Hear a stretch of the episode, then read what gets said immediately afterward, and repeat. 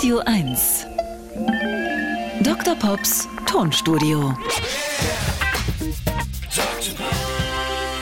In der Musikgeschichte gibt es faszinierende Demoaufnahmen, die einiges über die Köpfe dahinter verraten.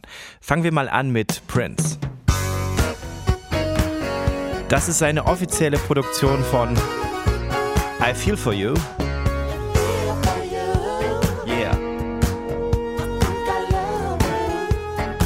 Und bei der ersten Bandaufnahme hat er einfach nur Gitarre gespielt und ein bisschen dazu gesungen. Das ist so cool.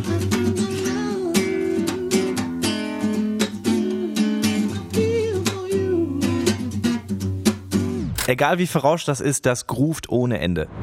Jetzt hören wir etwas von Michael Jackson, der hat sich eigentlich nie so richtig an ein Instrument gesetzt. Seine Ideen zu Schlagzeug, Bass oder Harmonien hat er einfach eingesungen.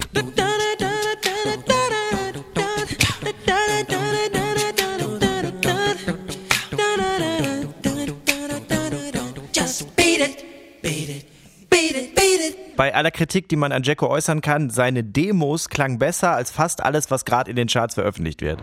So, nächstes Beispiel Toxic. Wurde durch Britney Spears zum Hit, aber hier singt jetzt jemand anderes. Baby, can't you see I'm? Das ist Kathy Dennis.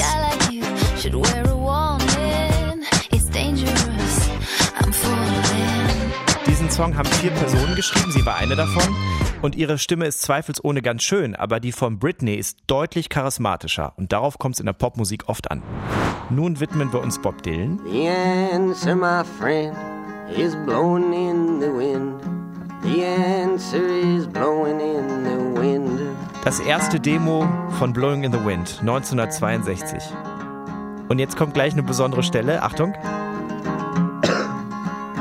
Ein Husten. Finde ich ganz charmant. Und das ist fast der einzige Unterschied zur offiziellen Version, die später rauskam.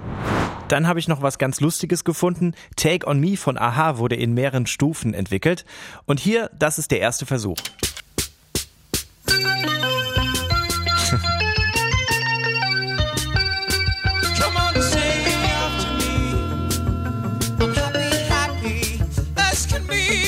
Ja, man merkt, wo es hingehen soll, aber da war echt noch Luft nach oben.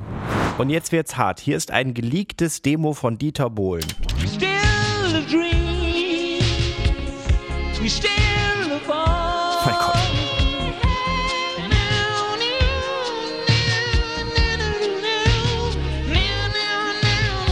Das klingt wie eine jaulende Katze.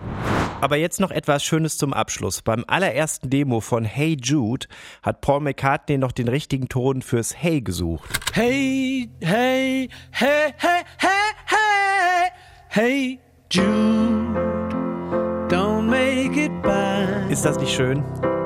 Take a sad song and make it better. Also auch bei den großen Werken hat es manchmal ein wenig gedauert, bis die Dinge fertig waren. Dr. Pops Tonstudio. Jeden Dienstag neu im schönen Morgen. Und am 3. und 4. August live im Berliner Kabaretttheater Die Wühlmäuse. Außerdem am 13. August im Amphitheater Senftenberg.